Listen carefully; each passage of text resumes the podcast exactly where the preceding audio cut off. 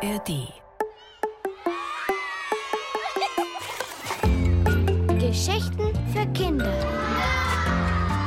Ein Podcast des Bayerischen Rundfunks. In der ARD Audiothek. Wenn's draußen wieder kalt wurde und der Schnee über die Berge kam, dann dachten sie drunten in einer ganz besonderen Ecke der Hölle immer an jenes total vermasselte Weihnachtsfest bei der Familie Bichelmeier. Eigentlich hätte keiner der Weihnachtsteufel davon erfahren sollen. Höllisches Schweigen war vereinbart worden.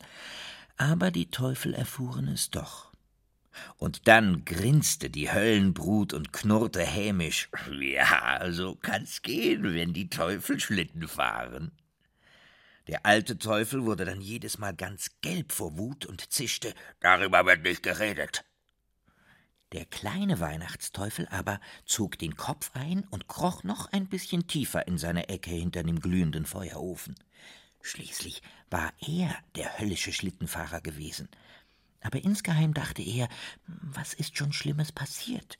Eigentlich war es doch ganz schön. Und wie es wohl dem Tierchen geht.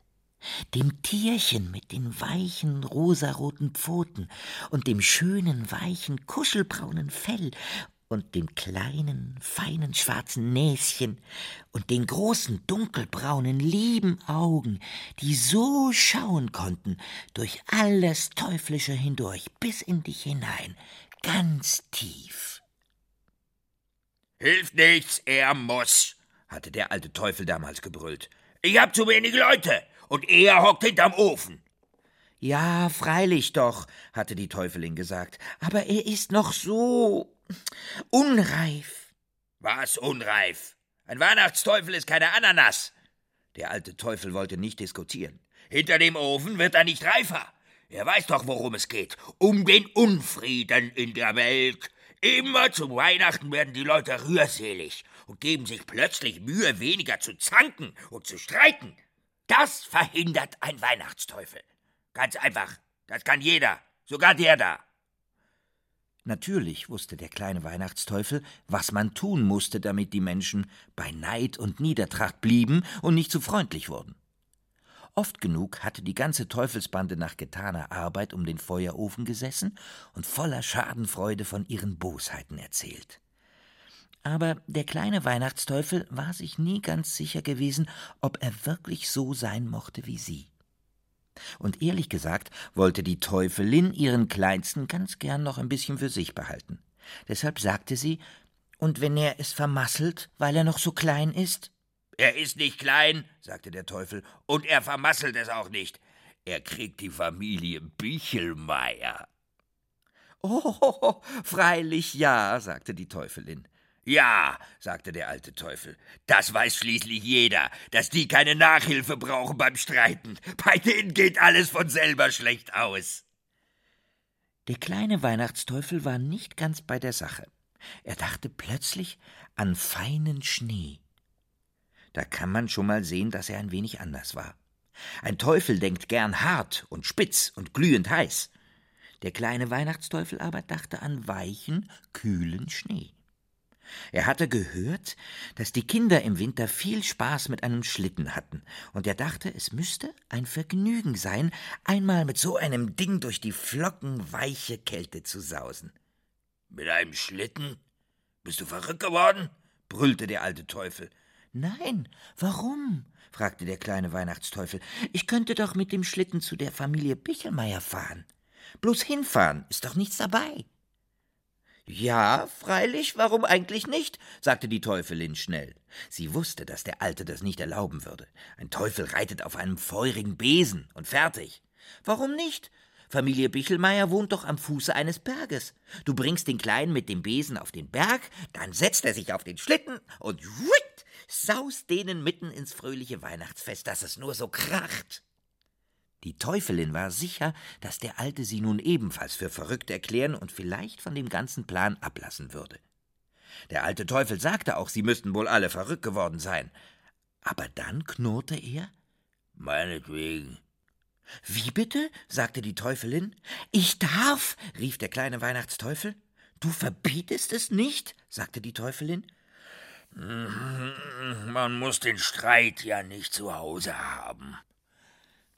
Und so kam es, dass sich der alte Teufel am frühen Morgen des heiligen Abends auf seinen Feuerbesen schwang, hintendran einen rostigen alten Hörnerschlitten, der noch irgendwo herumgestanden hatte, und darauf der kleine Weihnachtsteufel mit Pudelmütze, Schal und ein paar dicken Fäustlingen.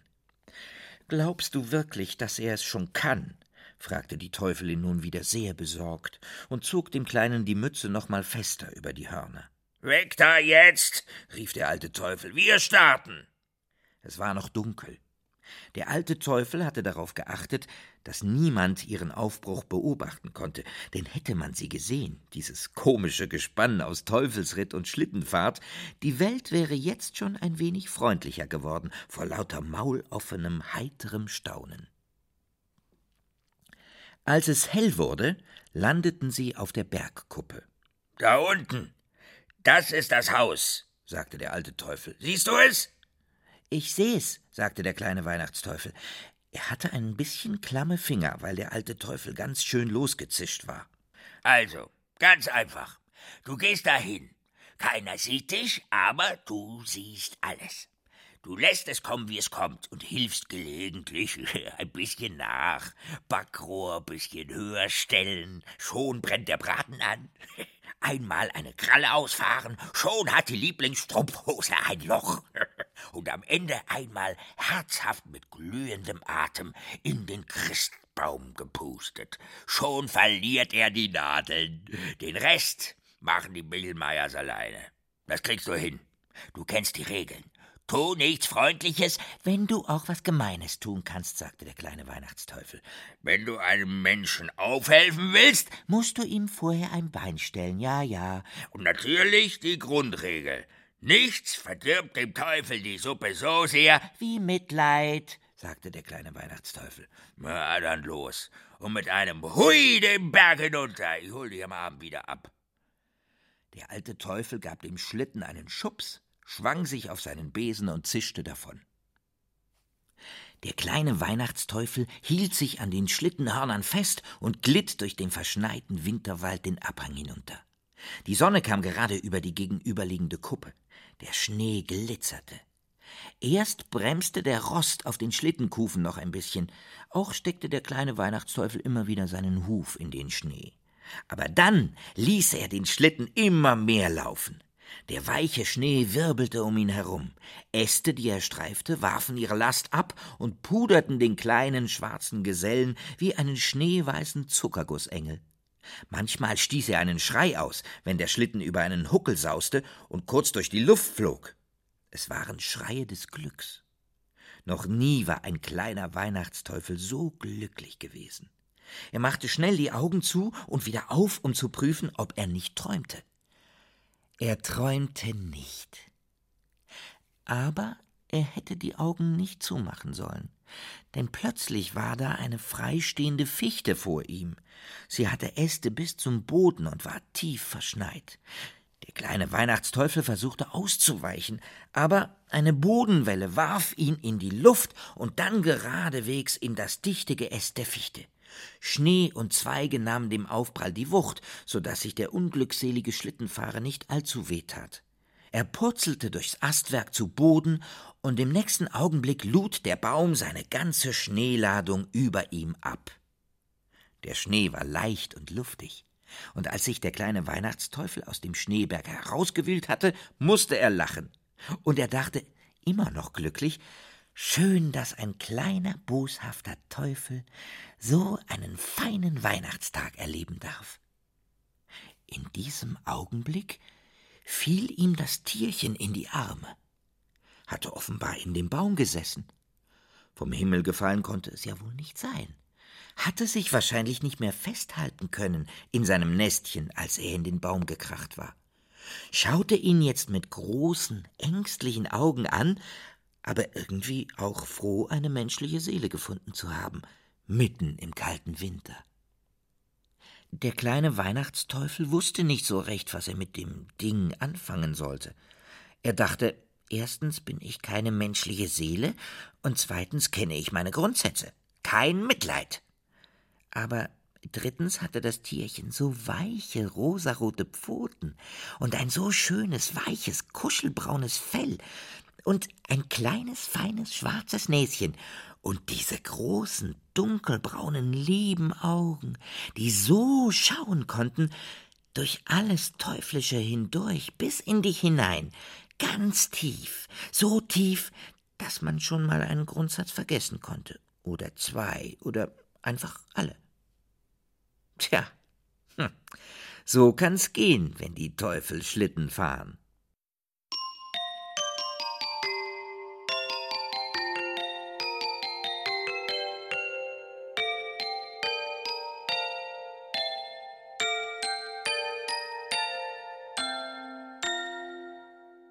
Allmählich fiel dann dem kleinen Weihnachtsteufel wieder ein, warum er eigentlich unterwegs war. Tja, sagte er, schön dich kennengelernt zu haben, ich muss jetzt weiter. Er versuchte das Tierchen auf einem Ast abzusetzen, aber es klammerte sich an seinem Daumen fest. Du willst nicht auf deinen Baum zurück? Das Tierchen schüttelte heftig den Kopf und fing an zu zittern. Du frierst? Ja, nickte das Tierchen ganz heftig. Du willst, dass ich dich mitnehme? Ja, ja, ja, nickte das Tierchen, und bei jedem Nicken machte es die Augen zu und wieder auf, dass dem kleinen Weihnachtsteufel ganz schwummrig wurde. Seine Fäustlinge hingen an einem Band um seinen Nacken. Er schlüpfte aus dem linken raus und setzte das Tierchen hinein. Ist das gut so? fragte er. Ja, nickte das Tierchen. Aber das ist kein Mitleid, dass du das weißt, sagte der kleine Weihnachtsteufel. Kein Mitleid. Grundsätzlich nicht. Ja, ja, ja, nickte das Tierchen, und dann machte es die Augen zu und schlief ein. Da hörte man Stimmen in der Nähe.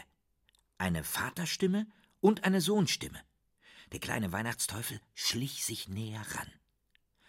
Diesmal will ich aber einen ganz schönen Papa, sagte die Sohnstimme.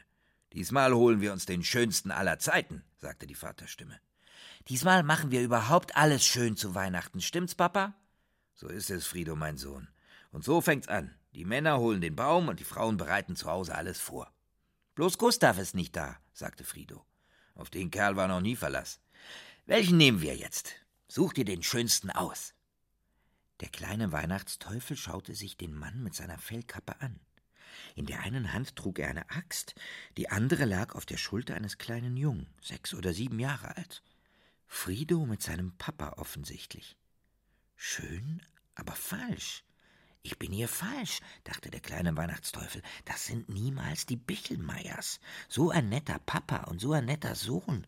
Und dauernd reden sie vom schönsten Weihnachten aller Zeiten? Der kleine Weihnachtsteufel wollte sich schon verziehen. Da hörte er plötzlich ein Knattern in der Ferne. Es war noch ein Stück weg, aber im Wald war es ja ganz still mal ein Knistern und Knacken in den Zweigen, mal ein Schneerieseln von den Bäumen. Da war so ein Höllenknattern weit zu hören. Vater und Sohn hatten es auch gleich gehört. Das darf doch nicht wahr sein, rief der Vater. Der wird doch nicht mit seiner Karre in den Wald brettern. Aber genau so war es. Ein schweres Motorrad mit einem schweren Motorradfahrer drauf donnerte, eingehüllt in einen Flockenwirbel, den Waldweg herauf wie ein Blizzard und bremste so knapp vor Vater und Sohn, dass diese zur Seite springen mussten und in den Schnee fielen. Bist du wahnsinnig, Gustav? brüllte der Vater. Und als er sah, wer hinten auf dem Motorrad saß, wurde er noch wütender. Was machst du denn auf dem seiner Karre? Wieso? sagte Gustav und nahm den Helm ab. Ich hab doch gesagt, ich komm zum Baum holen, und das Dorle wollte mitfahren. Sie heißt Doris, zischte der Vater. Nun reg dich doch nicht so auf, Kurti, sagte Doris. Sie war die neue Freundin von Papa, und Frido war noch nicht sicher, ob er sie mochte. Sag nicht Kurti zu mir, knurrte der Vater. Och, Kurtilein, sei lieb, es ist doch Weihnachten. Deine Frauen wollten mich nicht dabei haben im Haus. Da hat dein lieber Cousin mich mitgenommen. Großcousin, sagte der Vater. Der fährt einen heißen Ofen, das kann ich dir sagen. Ich hab nicht gewusst, dass du auf heiße Öfen stehst, sagte der Vater spitz. Gustav hatte den Helm aufs Motorrad gelegt. Er trug einen Pferdeschwanz und einen Bart wie ein Mongole. Er war am ganzen Körper tätowiert, aber jetzt sah man nur eine kleine Träne unter dem rechten Auge. Habt ihr schon einen ausgesucht? Den da, den schönen da, sagte Frido. Gustav schaute sich den Baum an und war gar nicht damit einverstanden. So einen schönen Baum könne man nicht schlagen. Ein Solitär. Das wird mal eine prächtige Tanne, die dürfe man nicht als Kind abhacken. Das sei ein Frevel an der Natur. Du redest von Natur, sagte der Vater, ausgerechnet und verpestest die Luft mit deiner Karre.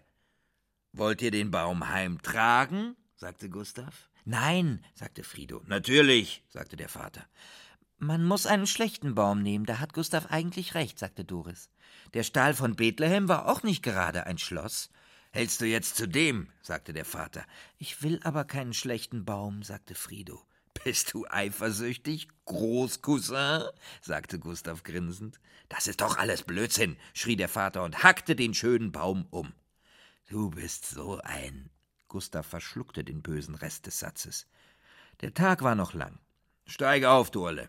Du fährst nicht mit dem, Doris.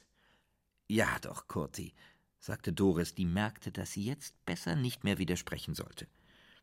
Einer muss den Baum aber halten, wenn ich fahr, sagte Gustav. Ich kann das, Papa, sagte Frido. Nein, sagte der Vater, du steigst mir nicht auf dieses Höllending. Ich will aber, sagte Frido. Mann, oh Mann, das fängt ja gut an, knurrte der Vater. Sie banden den Baum ein bisschen zusammen. Gustav stieg aufs Motorrad und Frido auf den Sozius. Der Vater reichte ihnen den Baum und Gustav startete die Maschine. Halt dich bloß fest, sagte der Vater. Mach ich doch, Papa, sagte Frido. Und du fährst gefälligst vorsichtig. Ich war immer vorsichtig, sagte Gustav. Das Tierchen war schon lange wieder aufgewacht im Fäustling des kleinen Weihnachtsteufels. Aber es hatte sich still verhalten. Lieber nicht auffallen bei so viel Krach und Zank. Der kleine Weihnachtsteufel dagegen fühlte sich sehr wohl. Es waren offensichtlich doch die Bichelmeiers. Es lief alles nach Plan. Er musste nur dranbleiben. Wir fahren mit, sagte er, zieh den Kopf ein, damit sie dich nicht sehen. Er flitzte die kurze Strecke zum Waldweg hinüber und sprang mit einem mächtigen Satz auf den Christbaum. Gustav fuhr natürlich nicht langsam, weil er nie langsam fuhr. Aber Frido fand es toll und der kleine Weihnachtsteufel auch. Er hockte in den Zweigen des Christbaumes und war zum zweiten Mal glücklich. Fast hätte er gedacht, weihnachtsglücklich. Bald sah er am Waldrand das Haus von Tante Elsie auftauchen. Ein verwunschenes Holzhaus mit einer Rauchfahne, das sich malerisch in die Bäume schmiegte. Es lag so idyllisch, dass sich die Familie jedes Jahr zu Weihnachten wieder dort traf, obwohl sie hinterher jedes Mal schworen, nie wieder. Aber jedes Mal hofften sie auch, dass sie es diesmal schaffen würden, freundlich zu bleiben. Besonders Frido, der seit Jahren nur zwei Wünsche hatte. Alle zusammen und alle lieb und vielleicht ein ganz kleines Tierchen als Weihnachtsgeschenk. Tessie machte die Tür auf. Da seid ihr ja endlich. Tessie war zwölf, hatte violette Gelhaare und einen asymmetrischen Haarschnitt. Früher hatte sie sich auch immer freundliche Weihnachten gewünscht, aber sie war jetzt groß und glaubte nicht mehr, dass das Wünschen hilft. Tante Elsie erschien hinter ihr in der Tür. Sie hatte ihren seidenen Hausmantel an und dicke Puschen an den Füßen mit gestickten roten Rosen obendrauf. Vorsicht, dass Adelmann nicht rausläuft, rief sie. Die fette Töle ist noch nie freiwillig rausgelaufen, sagte Gustav und half Frido vom Sozius. In der Tat lag der Dackel ruhig auf seinem Fensterbrett, wie eine lebende Bettwurst. Er hieß Adelmann von Adelmanns Horn, aber dafür konnte er nichts. Er hob eine Augenbraue und schnaubte zufrieden, als er den Baum sah. Och, Weihnachten war schön, dachte er, weil man dann einen Pinkelbaum im Wohnzimmer hatte und nicht immer raus musste in die kalte Welt. Hast du etwa den Kleinen aufs Motorrad gesetzt? rief Tante Elsie. Wir haben einen ganz schönen Baum, rief Frido. Wo ist Mama? Mama muss sich ein bisschen ausruhen, sagte Tante Elsie. Seit Papa mit dieser Doris rumzog und davor mit einer Gerti, bekam Mama gerne ein bisschen Kopfweh. Dann verschwand sie in ihrem Zimmer und wollte keinen mehr sehen. Sie nannten es ein bisschen ausruhen. Jetzt musste sich Mama allerdings gar nicht ausruhen. Sie musste Fridos Pullover fertig stricken, was sie bis jetzt nicht geschafft hatte wegen zu viel Ausruhen in der Vorweihnachtszeit. Pack an, Frido, sagte Gustav. Nicht mit diesen Motorradstiefeln ins Haus, rief Tante Elsie. Das muss die alte Hütte jetzt mal aushalten, sagte Gustav. Der kleine Weihnachtsteufel war aus dem Christbaum gehüpft, als das Motorrad anhielt. Er beobachtete alles gespannt von einem Holzstoß aus, der neben der Tür stand. Alle sind schön mufflig, dachte er, hm, aber vielleicht sollte ich mal eine Prise Pfeffer in die Suppe tun. Gustav trug den Baum am Stamm die paar Stufen zur Tür hoch, Frido hintendrein die Baumspitze in der Hand. Passt auf, der Topf! rief Tante Elsie. Sie passten auf. Keiner berührte den schweren alten Terrakottatopf, der auf dem Treppenabsatz stand. Nur der kleine Weihnachtsteufel. Der Topf wankte plötzlich und fiel auf die Steinplatten der Auffahrt, wo er zerbrach. Verdammt, ich bin doch gar nicht drangekommen, rief Gustav. Ich war's auch nicht, rief Frido. Mein Gott, dass du immer alles zerstören musst, rief Tante Elsie. Altes Geraffel, sagte Gustav. Adelmann tauchte jetzt auf und bellte die Stelle an, wo der Topf gestanden hatte. Adelmann, sitz, rief Tante Elsie. Jetzt kam auch noch die Mutter. Hat sich jemand wehgetan? Nein, Mama, sagte Frido, wir haben den schönsten Baum aller Zeiten. Der ist doch viel zu dicht, da kann man ja gar nichts dranhängen, sagte die Mutter. Wolltest du dich nicht ein bisschen ausruhen, Mama? sagte Tessie, die merkte, dass ihrer Mutter schon wieder alles zu viel war. Der Dackel bellte noch immer. Halt die Klappe, Adelmann, sagte Gustav. Red nicht so grob mit dem Hund, sagte Tante Elsie. Dann verschwanden endlich alle im Haus.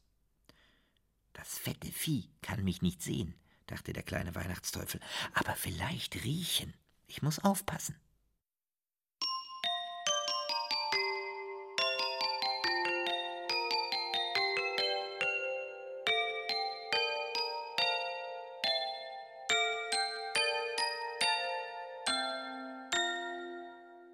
Der kleine Weihnachtsteufel blieb erstmal draußen vor der Tür. Er kletterte am Efeu hoch und sprang auf die Fensterbretter. Er konnte zwar nicht hören, was die Bichelmeiers sprachen, aber er sah genug, um zu erkennen, dass sie nicht friedlicher wurden, je weiter der heilige Abend vorankam. Vielleicht muss ich gar nicht eingreifen, dachte er. Auf jeden Fall habe ich hier draußen Ruhe vor dem Dackelvieh. Aber das Tierchen in seinem Handschuh fiebte. Tut dir was weh? Fragte der kleine Weihnachtsteufel. Das Tierchen schüttelte den Kopf. Hunger? Ja, nickte das Tierchen. Ja dann, sagte der kleine Weihnachtsteufel. Als Gustav herauskam, um Säge und Axt aus dem Schuppen zu holen, schlüpfte der kleine Weihnachtsteufel ins Haus. Zuerst in die Küche, wo Tante Elsie den Hefeteig für die Weihnachtskrapfen in eine Schüssel gab und mit einem Geschirrtuch zudeckte. Während sie dann die Backsachen wegräumte, versuchte Frido, ein bisschen Teig aus der Schüssel zu stibitzen. Aber Tante Elsie erwischte ihn. Wirst du wohl das Tuch drauflassen? Der Teig darf keinen Zug bekommen, sonst fällt er mir zusammen. Wenig später dröhnten heftige Axtschläge aus dem Wohnzimmer herüber. Du liebe Güte, reißen die mir jetzt das Haus ab, rief Tante Elsie und rauschte aus der Küche. Frido lief hinter ihr her. Der kleine Weihnachtsteufel kletterte derweil auf den Tisch, zog das Tuch von der Teigschüssel und krallte sich eine fette Kostprobe aus dem prall aufgegangenen Teigballen. Mmm, gut, sagte er und ließ auch das Tierchen probieren. Dann öffnete er das Fenster einen kleinen Spalt breit, prüfte den Luftzug und freute sich schon auf den Entsetzensschrei, wenn Tante Elsie wieder in die Küche kommen würde. Dann aßen sie noch ein paar Spekulatius und waren ganz zufrieden, der kleine Weihnachtsteufel und das Tierchen aus dem Wald. Im Wohnzimmer lagen überall Holzspäne auf dem Perserteppich, während die Mutter, Gustav und Tessie versuchten, den Baum in den Ständer zu stellen. Schief, rief Tessie. Mehr so, rief die Mutter. Nein, jetzt ist es anders schief, rief Tessie. In dem Augenblick kam Tante Elsie herein, gefolgt von Frido und Adelmann. Adelmann bellte, weil er nicht verstand, was die Menschen mit seinem Baum vorhatten. Tante Elsie rief: Seid ihr verrückt? Holzhacken auf dem wertvollen Teppich? Gustav sagte: Schaff das Tier aus dem Weihnachtszimmer. Adelmann ist kein Tier, sagte Tante Elsie. Müsst ihr denn immerfort streiten? sagte die Mutter und drückte sich den Handrücken auf die Stirn. Vielleicht solltest du dich ein bisschen ausruhen, sagte Tessie. Was bist du nur so grob, Gustav? seufzte Tante Elsie und fing an, die abgehackten Späne aufzulesen. Du warst doch mal so ein feiner Junge. Da hatte Gustav genug. Mach doch deinen Mist alleine, rief er und stampfte aus dem Zimmer. Adelmann beschnüffelte inzwischen eingehend den Baumstamm. Ich glaub, der hebt gleich das Bein, Tante Elsie, rief Frido. Nein, Fridolein, das macht unser Adelmann nicht, sagte Tante Elsie und ging mit den Spänen hinüber in die Küche. Komm, mein Adelmann. Der kleine Weihnachtsteufel saß inzwischen auf dem Wohnzimmerschrank, gleich neben der gläsernen Christbaumspitze, die die Mutter dort abgelegt hatte. Er war fröhlich und voller Zuversicht. Jetzt hörte er den entsetzten Schrei aus der Küche und dachte, gut läuft das. Der alte Teufel wird zufrieden sein mit mir. Frido und Tessie schmückten dann mit ihrer Mutter den Baum. Es gab eine kurze Diskussion über echte Kerzen oder elektrische. Ach, das müssen wir nicht jedes Jahr neu durchkauen, stöhnte die Mutter. Solange Kinder und Tiere im Zimmer sind, gibt's kein offenes Feuer am Baum. Dann gab es einen kurzen Streit wegen der Kugeln. Alle und kunterbunt durcheinander, wie Frido es liebte, oder nur eine Farbe und die Strohsterne von Tante Elsie. Und dann kam Tessie noch mit ihren Außerirdischen. Die hatte sie im Kunstunterricht gebastelt. Thema alternativer Baumschmuck. Tessie hatte eklige Alienmonster auf Karton gemalt und ausgeschnitten. Ih, eklig, sagte Frido. Das passt doch nicht auf einen Christbaum, sagte die Mutter. Wieso denn nicht? sagte Tessie pampig. Die kommen doch auch vom Himmel hoch. Na ja, sagte die Mutter. Ihr seid solche Spießer, sagte Tessie, warf ihre Aliens wütend auf den Boden und rannte heulend aus dem Zimmer. Inzwischen waren der Vater und Doris aus dem Wald nach Hause gekommen. Ach, sagte Doris, als sie den Baum sah, ihr habt gar keine echten Kerzen. Mutter wurde bleich und biss sich auf die Lippen. Dann ging sie wortlos zur Tür hinaus. Mama muss sich noch ein bisschen ausruhen, sagte Frido. Und ich brauche ein heißes Bad, sagte Doris. Hab ganz nasse Füße. Mit solchen Schuhen geht man auch nicht in den Wald, sagte der Vater. Ich wäre ja mit Gustav gefahren, sagte Doris. Weißt du was? Von mir aus kannst du immer mit Gustav fahren, schrie der Vater. Da rannte auch Doris hinaus und warf die Tür zu, dass der Kronleuchter wackelte. Der kleine Weihnachtsteufel aber dachte, vielleicht wäre es eine gute Idee, die Christbaumspitze vom Schrank zu schubsen. Genüsslich streckte er seinen linken Huf aus und schob sie über den Rand. Klirr. Der Vater schoss herum. Mein Gott, warst du das? Ich doch nicht, rief Frido empört. Das war die da. Red doch nicht so von Doris, sagte der Vater und ging nun auch hinaus, wobei er murmelte, ich glaub, ich halt das nicht mehr lange aus. Ich mag sie nicht, flüsterte Frido. Er saß plötzlich ganz allein da und schaute den Baum an und die Scherben auf dem Boden. Es war wirklich der schönste Weihnachtsbaum der Welt, mit allen bunten Kugeln, die sie hatten, und ohne Aliens vom Himmel hoch. Aber ob es auch das schönste Weihnachten der Welt werden würde, Daran hatte Frido seine Zweifel, als er nun auch hinausging. Der kleine Weihnachtsteufel war ziemlich sicher, dass dieser, sein erster Einsatz als Weihnachtsteufel, ganz hervorragend laufen würde. Er hauchte, nur mal so zum Ausprobieren, gegen den Baum. Die Nadeln knisterten leise. Nochmal Luft holen und Hu, knister, knister, ja, ja, ja, ja, flüsterte der kleine Weihnachtsteufel und holte nochmal Luft, noch tiefer. Aber bevor er nun mit einem wahrhaft feurigen Blasesturm dem Baum den Rest geben konnte, schlüpfte das Tierchen aus seinem Fäustling und sprang vom Schrank. Es huschte über den Teppich und schwups war es im Baum verschwunden. Warte, rief der kleine Weihnachtsteufel, das geht doch nicht. Er kletterte auch vom Schrank und lief zum Baum hinüber. Der Christbaum war so dicht, dass er das Tierchen nicht gleich entdeckte. Aber dann sah er es. Es hatte sich ganz nah am Stamm zusammengerollt und auf einen Zweig gekuschelt. Es sah sehr glücklich aus. Du sitzt gern auf so einem Baum, was? Das Tierchen nickte. Aber das geht nicht. Das ist ein Weihnachtsbaum. Komm. Das Tierchen schüttelte den Kopf und hielt sich an dem Ast fest. Was meinst du, was los ist, wenn die dich erwischen? sagte der kleine Weihnachtsteufel. Komm lieber wieder in meinen Fäustling. Du kannst den anderen auch noch haben als Kopfkissen. Aber das Tierchen wollte seinen Platz nicht mehr verlassen.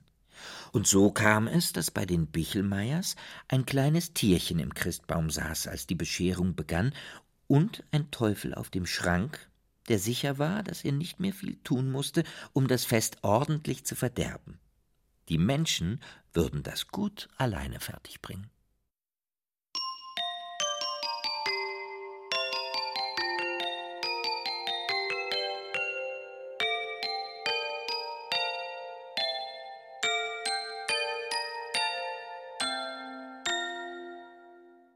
Als es dunkel wurde, war es ganz still im Haus. Jeder war in seinem Zimmer. Der Duft der Weihnachtskrapfen wehte durch die Räume, der kleine Durchzug hatte ihnen nichts anhaben können. In der Linde vor dem Haus hing ein leuchtender Weihnachtsstern wie über dem Stall von Bethlehem, und im Kachelofen knisterten die Buchenscheite. Tante Elsie hatte das samtene Weihnachtskleid angezogen und das Hütchen mit den Paradiesvogelfedern aufgesetzt, wie immer. Sie knipste die Kerzen am Baum an. Dass dabei tief drin im Gezweig ein kleines Tierchen ein wenig erschrak, merkte sie nicht. Sie ordnete noch einmal die Pakete unter dem Baum. Dann nahm sie das Glöckchen vom Schrank. Den Teufel, der immer noch unmittelbar daneben saß und sich die Ohren zuhielt, sah sie nicht. Sie klingelte, und überall im Haus wussten sie, nun war das Christkind gekommen. Tante Elsie legte die Platte mit den Schaumburger Märchensängern auf den alten Plattenspieler und öffnete weit die Tür, damit das O du Fröhliche in alle Winkel des Hauses dringen konnte.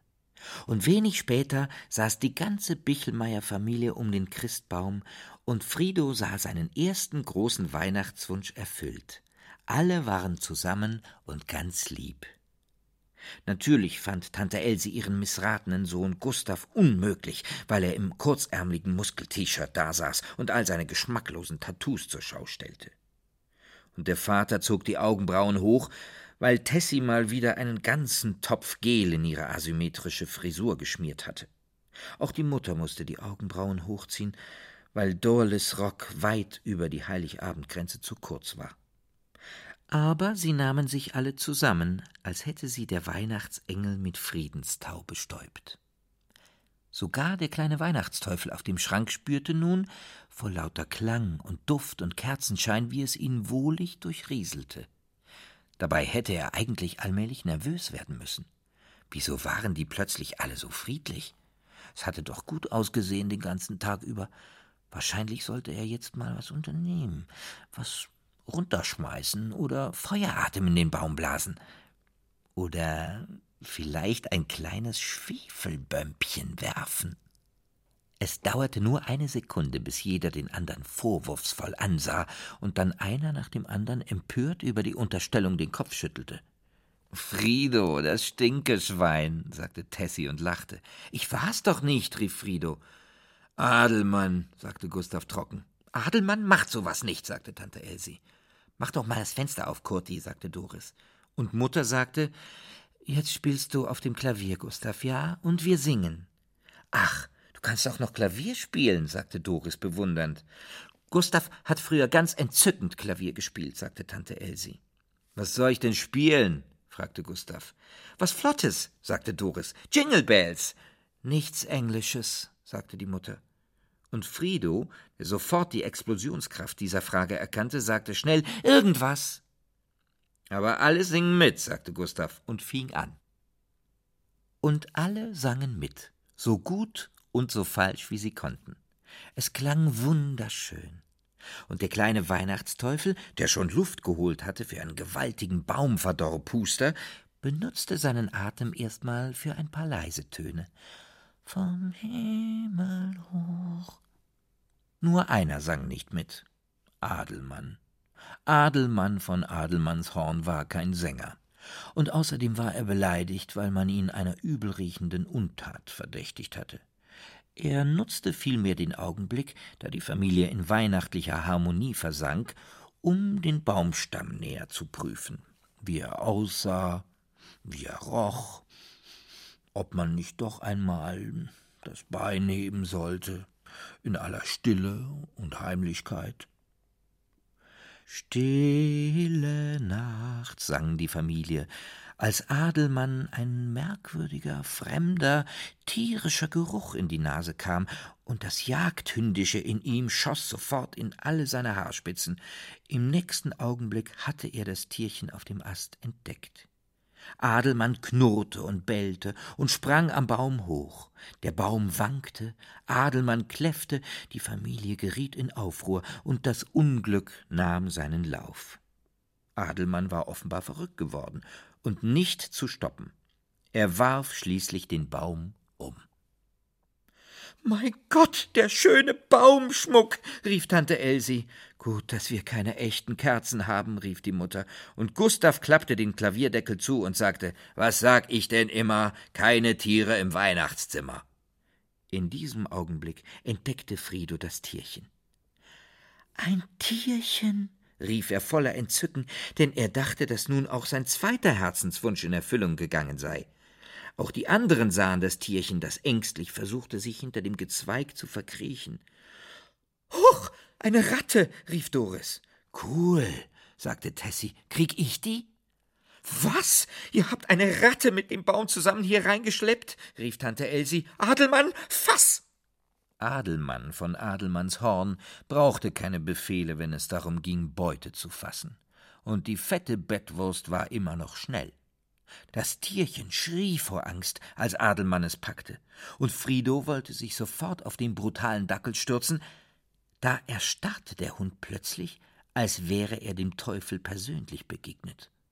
Und die ganze Bichelmeier-Familie erstarrte auch. Natürlich konnte niemand den kleinen Weihnachtsteufel sehen, aber jeder schien ihn zu spüren, und er schauerte. Adelmann fiel der Unterkiefer runter, und das Tierchen plumpste ihm aus dem Maul. Der kleine Weihnachtsteufel packte zu, hob es auf und rannte quer durchs Weihnachtszimmer zur Tür hinaus. Die Ratte kann fliegen, sagte Gustav, ganz ohne Flügel. Denn sie sahen ja den Teufel nicht, der das Tierchen trug. Es ist doch keine Ratte, rief Frido. Es ist mein allerliebstes Weihnachtstierchen, und ich will es wiederhaben. Und damit rannte er hinter dem Tierchen her. Und so kam es, dass die ganze Familie Bichelmeier schließlich durch den sternhellen Nachtwald stapfte, auf der Suche nach ihrem Frido, der auf der Suche war nach einem merkwürdigen Tierchen, das fliegen konnte, ganz ohne Flügel. Adelmann fand schließlich die Fährte, und als er kläffend an einem Baum hochsprang, sah Frido das Tierchen. Aus, Adelmann, aus, rief er, machst du mir Angst. Er kletterte vorsichtig auf den Baum, wobei er unentwegt beruhigende Worte flüsterte. Das Tierchen zitterte, aber es blieb sitzen, wo es war. Frido setzte sich neben das Tierchen, und wenn der kleine Weihnachtsteufel nicht noch schnell auf die andere Seite geschlüpft wäre, hätte Frido sich glatt auf ihn draufgesetzt. Als die Bichelmeiers einer nach dem andern an dem Baum eintrafen, sahen sie einen glückseligen Frido in einer Astgabel hocken und neben ihm ein kleines Tierchen mit rosaroten Pfoten und weichem kuschelbraunen Fell und großen dunkelbraunen Augen, die so schauen konnten bis tief hinein in dich, ganz tief. Und alle wurden ruhig und lächelten weil der Schnee so schön im Sternenlicht glitzerte und weil sie alle zusammen waren, dick eingemummelt in ihre Jacken und Mäntel. Doris zog einen Kerzenstummel aus der Tasche und stellte ihn auf einen Aststumpf, und Gustav zündete ihn an. Und dann holte er eine Mundharmonika aus seiner Lederjacke und spielte In dulci jubilo, Mundharmonika kannst du auch noch, sagte Doris und lehnte sich ein bisschen an den starken, tätowierten Gustav an. Der Vater sah es und lehnte sich ein bisschen an seine asymmetrische Tochter Tessie. Und weil die an der Mama lehnte, lehnte der Papa irgendwie auch ein bisschen an der Mama. Und Tante Elsie nahm Adelmann hoch und sagte Gut gemacht, mein Adelmann. Was sie nicht sahen, war, dass in diesem Augenblick ein alter Teufel mit seinem Feuerbesen angesaust kam und sofort wie ein schwefelstinkender Blitz in die Idylle hineinschlagen wollte, wenn ihn nicht der kleine Weihnachtsteufel beschwichtigt hätte. Psst, nicht, warte, setz dich her, hier neben mich. Der alte Teufel konnte sich später nicht erklären, warum er sich darauf eingelassen hatte. Aber er setzte sich neben den kleinen Weihnachtsteufel, der noch immer neben dem Tierchen hockte, neben dem Frido saß und sich wünschte, dass dieser Augenblick nie mehr vergehen möge. Gustav spielte Mundharmonika, die Kerze brannte und die Bichelmeiers sangen hell und klar im Winterwald.